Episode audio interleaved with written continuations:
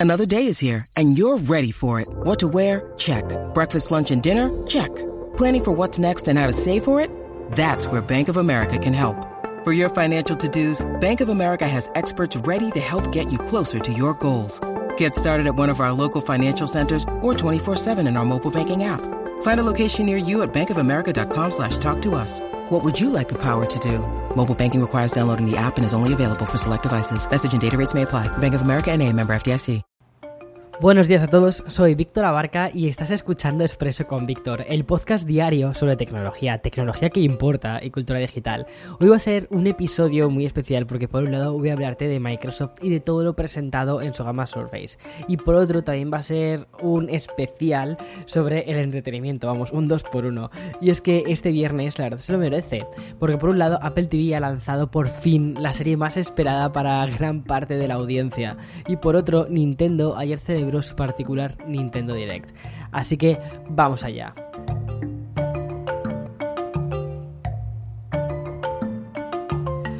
El miércoles pasado Microsoft presentó una renovación de la gama Surface, pero quien dice renovación fue una puesta a punto, a puntísimo para Windows 11. Ya sabes que Windows 11 sale el día 5 de octubre, lo tenemos a vuelta de la esquina y una de las cosas que ha hecho Microsoft ha sido, vale, vamos a coger nuestra línea, eh, nuestros productos, los Surface, y vamos a hacer que luzcan perfectos justo para esto, para eh, sacarlo con, el, con los nuevos, bueno, con el nuevo eh, sistema operativo Vale, el primero que lanzaron y además que he podido probarlo es el. Eh, ha sido un pequeño hands-on, no, no he podido probarlo de hacer análisis, ojalá, ya me gustaría, pero quizás más adelante. Eh, pero sí que he podido probarlo, he podido tocarlo, he podido ver cómo funciona, que eso es muy, muy, muy interesante. Ha sido el nuevo eh, Surface Laptop Studio. La verdad es que me ha gustado un montón porque han cogido el concepto de del, del, Surface Studio, que es ese ordenador grande de 28 pulgadas que luego tiene en su base, eh, en su peanita, ¿no? Eh, tiene un mogollón de potencia y además que puedes, tener una serie de ejes para que puedas ponerlo como si fuese una pantalla gigante o puedes eh, ponerlo como si fuese una especie de canvas, como si fuese un cuaderno gigantesco en la mesa, ¿no? pues han cogido un poco ese concepto, el concepto de algo que cambia de posición y que cuando cambia de posición interactúas con él de una forma diferente y lo han trasladado directamente al Surface Studio, o sea, al, Surface Laptop Studio, que como su nombre indica es un ordenador portátil. Cuando lo tienes abierto, es pues, un portátil normal, normal y corriente, eh, funciona como un portátil y hace lo que tú esperas de un portátil, pero tiene una cosa interesante y es que primero lleva una tarjeta gráfica dedicada, es una Nvidia, eh, creo que es la, la 3050, la RTX eh, TI que es, muy potente y luego la última generación de procesadores Intel de onceava generación. O sea, ya con eso ya te aseguras de que vas a poder hacer muchísimas tareas pesadas, incluso la edición de vídeo en 4K, que para mí es una cosa que de verdad me importa. Y mm, como te digo, lo puedes utilizar como un ordenador portátil de 14,4 pulgadas y con una pantalla de Dolby Vision, pero aquí viene lo interesante, y es que la propia pantalla, eh, justo a la mitad de la pantalla tiene como una especie de eje, no es que la pantalla se doble, no, es que es como que em, tiene una... Mm, bueno, o sea, no es que la pantalla mm, se doble, no es una pantalla curva, lo que pasa es que tiene un eje y ese eje lo que te permite es que puedas eh, ponerlo en dos posiciones más. Una posición que sea como intermedia, que es perfecta, por ejemplo, para ver eh, películas en Netflix o, en la plataforma de streaming que quieras y que lo que hace es colocarse como encima, reposar encima del, trackpad y oculta el trackpad y lo único que te deja eh, para, poder interactuar con ello es el, perdón, no, oculta el trackpad, lo que oculta es el teclado y lo que deja visible es el trackpad. Y luego tienes otra posición, la tercera, que es mm, como aplanarlo, dejarlo completamente plano encima de la mesa y que eh, lo que hace es colocar la pantalla sobre el teclado y el trackpad y puedes interactuar con él de forma táctil o con un nuevo eh, lápiz que han lanzado que es el Surface Pen eh, Slim 2 que tiene una cosa súper chula que es la respuesta áptica. Lo que hace es comunicarse el ordenador con el, em, con el lapicero, ¿vale? Y tiene una pequeña vibración y esa vibración lo que intenta es simular la fricción que realizas, por ejemplo, con un papel, con un folio. Esto para la gente a la que le guste dibujar creo que es una completa locura. O sea, una pasada, la verdad. Bueno, si no has visto el vídeo que publiqué el otro día en YouTube contando entre todas las novedades que había lanzado Microsoft, échale un ojo porque además ahí muestro un poquito cómo es la forma del portátil y es que de verdad que tiene muy buena pinta. Vale, y otros mm, tres productos que han renovado han sido por un lado el Surface Pro 8, ¿vale? Que pasamos de la generación 7 a la 8. Y esta renovación la verdad es que es bastante interesante. El, los Surface Pro es una gama que vende bastante bien y que además suele ser muy habitual verla en los aeropuertos que los llevan los ejecutivos y tal, porque tienen ahí su Excel, tienen sus cosas. Y bueno, lo que han hecho con esta nueva versión, con la 8, ha sido trasladar las líneas de diseño que habían eh, creado para el Surface Pro X del 2019 y pasarlo a esta nueva línea, que tiene un chasis prácticamente idéntico. Y lo que han hecho es em, bordes mucho más reducidos, lo cual nos permite tener una pantalla de 13 pulgadas. Además es Dolby Vision, igual que la que te contaba antes del laptop, y también tiene 120 Hz. Y em, puedes utilizarlo con el lapicero que también te comentaba antes. Y ese es un ordenador más tipo 2 en 1, es decir, puedes utilizarlo como una tablet o si le pones el teclado, que el teclado es un teclado así más finito, parece como si fuese una especie de tapa, pero es un teclado más finito. Si le pones el teclado, pues puedes utilizarlo como, como una especie de portátil. Eh, la verdad es que está, está muy bien y además que lleva Windows 11 completo. Al mismo tiempo que han actualizado este, pues también han actualizado el Surface Pro X, que mm, la gama X se diferencia de la Surface Pro 8 principalmente por el procesador que llevan. Tiene algunos unas pequeñas diferencias en cuanto a eh, la forma y tal, pero mm, y la ligereza, pero no creas que mucho más. ¿eh? El Surface Pro X lo que lleva es un procesador diseñado por Microsoft y creo que lo han hecho en colaboración junto con, Qualcomm que, y es un procesador ARM, es un procesador customizado, diseñado por y para ellos, o sea que es algo que, mm, sabes que va a tener bastante potencia. Y el Surface Pro 8, del que te hablaba hace unos segundos, ese lo que lleva es un procesador de Intel. Yo creo que la elección entre uno y otro va a ser un poco sobre qué tipo de procesador quieres, porque los dos tienen una batería que es una pasada. El Surface Pro 8 de hecho tiene una batería que llega a las 16 horas. O sea, es que eso es, una verdadera locura. Vale, y te comentaba que había otro Surface que habían actualizado. Este es el Surface eh, Go 3 ya sabes, la gama Go suelen ser ordenadores un poco más económicos, los, los materiales, bueno, los materiales son buenos, miento, los materiales son muy buenos. Eh, lo que pasa que quizás en cuanto a diseño, pues no están eh, a la última, ¿no?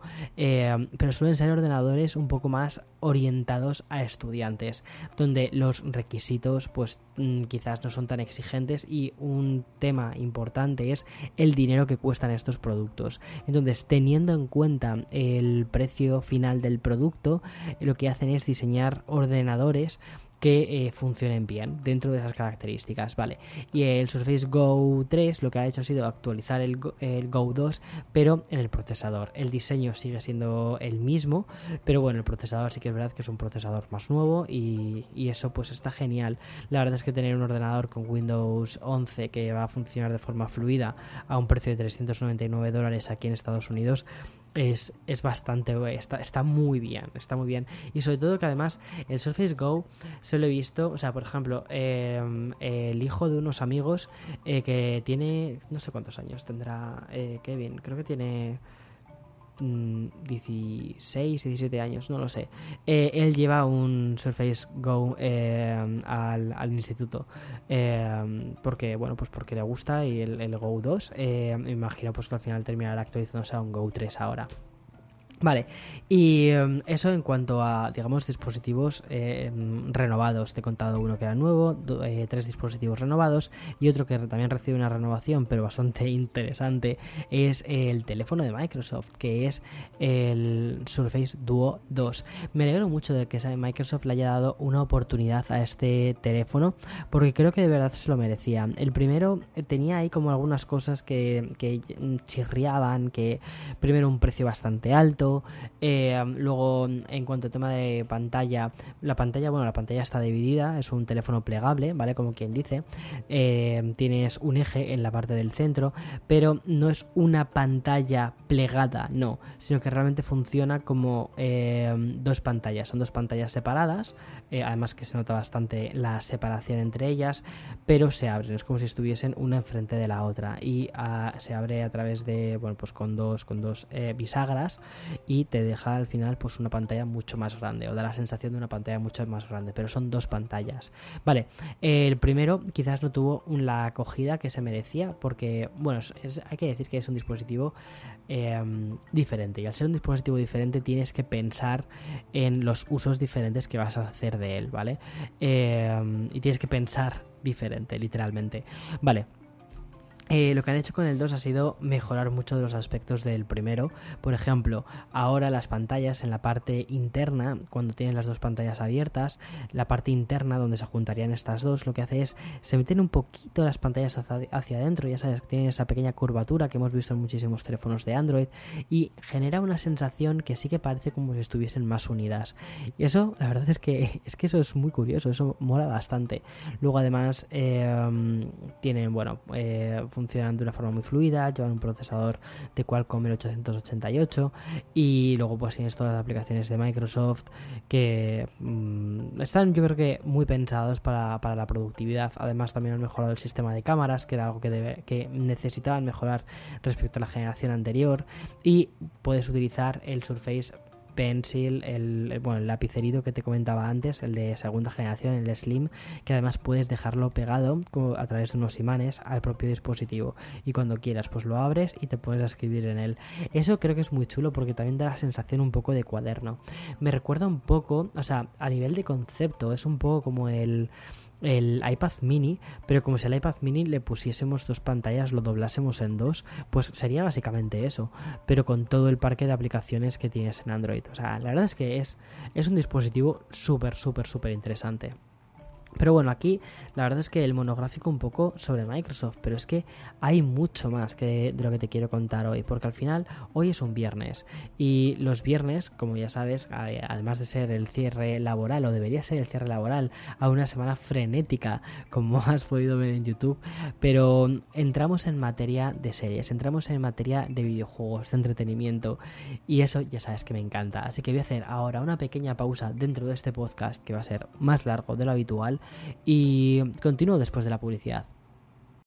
When you need mealtime inspiration, it's worth shopping Kroger, where you'll find over 30,000 mouthwatering choices that excite your inner foodie. And no matter what tasty choice you make, you'll enjoy our everyday low prices, plus extra ways to save, like digital coupons worth over $600 each week. You can also save up to $1 off per gallon at the pump with fuel points. More savings and more inspiring flavors make shopping Kroger worth it every time. Kroger, fresh for everyone. Fuel restrictions apply.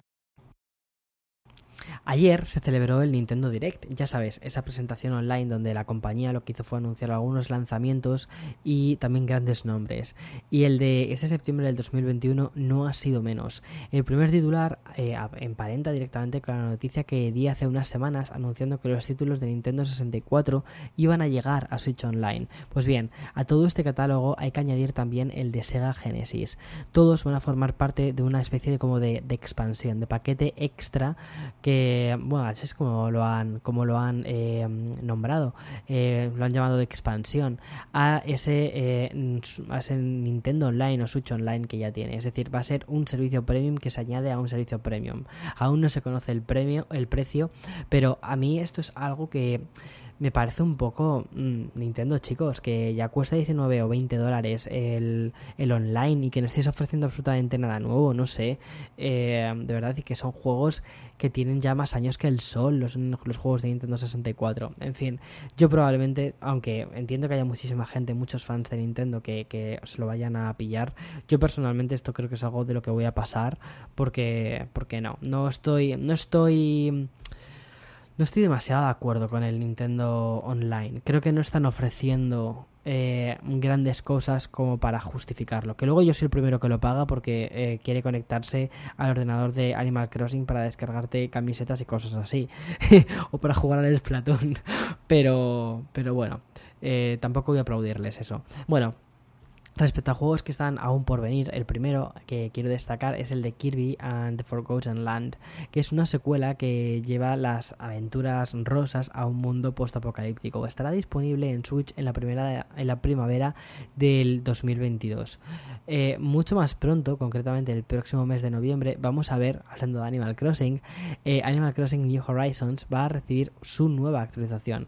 Otros anuncios fueron los estrenos de... Ah, por cierto, la actualización esta, o sea, que, que, estoy pasándolo así como si nada. Pero lo importante de la actualización es que llega por fin la cafetería. Hola, mi juego favorito y una cafetería mm, puede convertirse en algo mejor.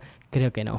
Vale, eh, otro anuncio que hicieron fue los estrenos de Bayonetta 3 o la expansión de Monster Hunter Rise, que va a ser Chocobo GP, que va a ser una especie de Mario Kart con personajes del Final Fantasy. Todas ellas estarán disponibles eh, bien entrado el año 2022. Y por último, una confirmación. Seguramente los más mayores, aquellos que nacieron en la época de los 80, recordaréis la fatal adaptación en imagen real de Super Mario. Una película que fue un fracaso en todos los sentidos y que nadie ha vuelto a reivindicar. Bien, aquellos que fueron niños en 1993 y los que nunca visteis esa adaptación podrán redimirse con la versión animada de Super Mario. Se estrenará en las navidades del próximo año y contará con las voces de Chris Pratt como Mario y Charlie Day como Luigi y a, Annie Taylor Joy como la princesa, Jack Black como Browser y Seth Roger como Donkey Kong. Y para cerrar el bloque de videojuegos, me paso directamente para hablar de la consola de la competencia. Bueno, yo es que no considero que, sea realmente la, competencia, creo que es una complementaria. Y es que Microsoft eh, ha lanzado una actualización nueva que incluye la versión Chromium de Edge para Xbox One y Xbox Series S y X. Esto lo que va a significar va a ser pestañas verticales, colecciones, sincronización de todas las configuraciones, favoritos, pestañas e historial web dentro de nuestras Xbox. Además, los usuarios van a poder transmitir títulos directamente desde Google Stadia o acceder a Discord en la web. O sea, es que, es, que me, parece, me parece ya una locura lo que está haciendo Microsoft con Xbox. Es que la están abriendo muchísimo. Al final es como si te estuvieses comprando un ordenador gaming de 400 dólares que no me parece nada caro, la verdad, para, lo que, para todo lo que ofrece. Y vas a poder jugar incluso a juegos de Google Stadia. O sea, me parece una locura. Antes te decía que Nintendo y Microsoft no las considero eh, competidoras entre sí. De hecho, yo, sé que muchísima gente de Microsoft, eh, bueno, incluso cuando les escuchas hablar en las conferencias y tal, o cuando ves los tweets de muchísimos responsables de, Xbox, ¿no? Que aplauden eh, abiertamente muchas cosas que hace Nintendo, aplauden los juegos clásicos de Nintendo e, incluso buscan inspiración en ellos. Eso me parece que es un gesto súper bonito, porque al final lo que te das cuenta es que el equipo de, Xbox eh, en, el, o sea, dentro, por dentro, o sea, son, eh, son gamers y que como tal lo que quieren es son juegos, quieren juegos y han crecido jugando. Y si has crecido jugando, no puedes obviar que Nintendo ha sido probablemente uno de los mayores eh, actores en, en, las memorias, en los recuerdos que hemos hecho como, como jugadores. Por eso nunca digo que son competidores, sino más bien que se complementan, porque puedes perfectamente tener una Xbox como yo y jugar a, al eh, Gears of War, eh, que nos encanta jugar a mí y a Loy al Gears of War, o jugar al Forza, eh, y después coger tu Nintendo Switch y ponerte a jugar al Animal Crossing y crear una cafetería. ¿Por qué no? O sea, es que eso, eso, es la, eso es la magia de todo esto. Vale, y ahora voy a pasar al bloque del streaming, porque donde una vez más Netflix es la que más titulares va a acaparar. Y es que la compañía líder en contenidos audiovisuales en streaming ha lanzado un plan gratuito para los usuarios de un país tan, bueno, no diría precario, pero en desarrollo como es Kenia.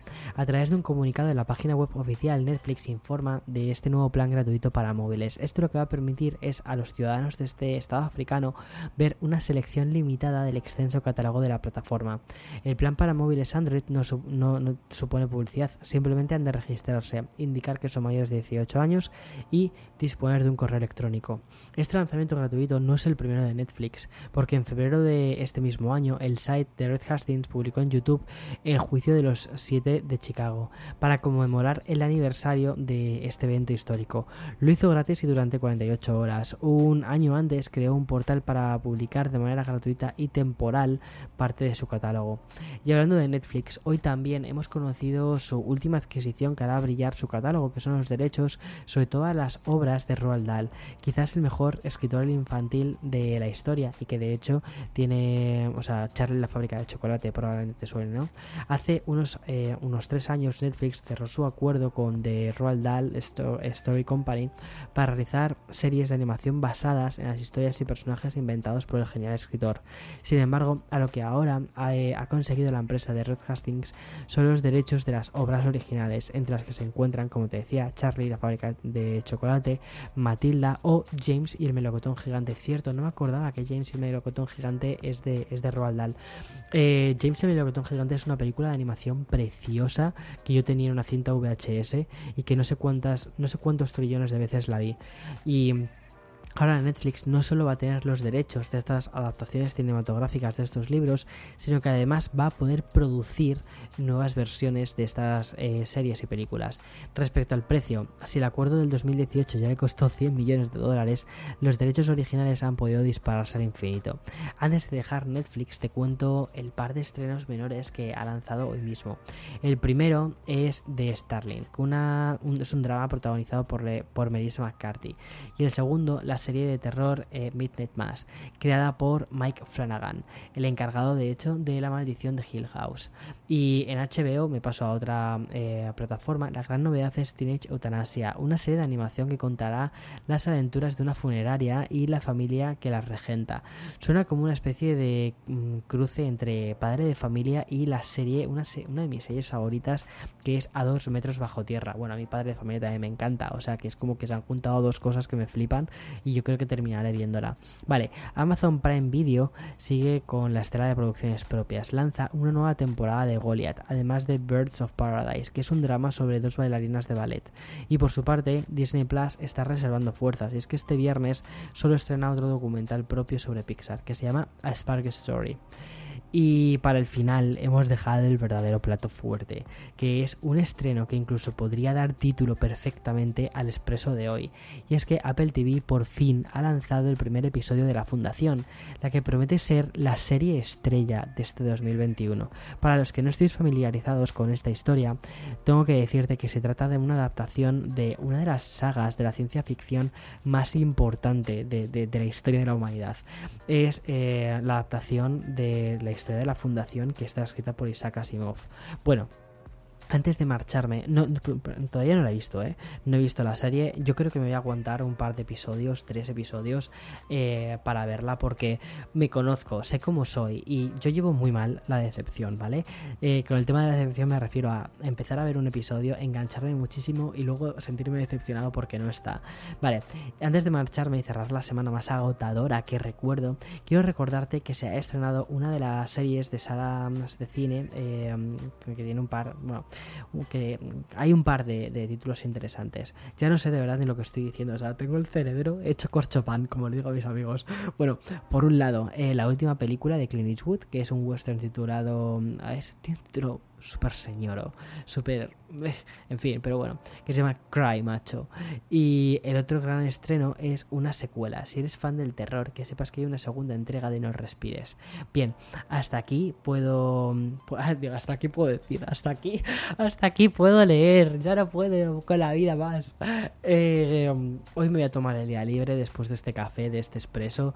El domingo, si me da tiempo, voy a... Estoy, estoy bueno, digo, si me da tiempo, si me da tiempo y si no me da tiempo, pues, pues Víctor tendrás que hacer por ello porque, chavalete, estás comprometido a hacerlo. No, estoy haciendo el, el making of del vídeo del iPhone 13 del otro día. Fue un documental, o sea, un documental, eh, eh, te estás flipando.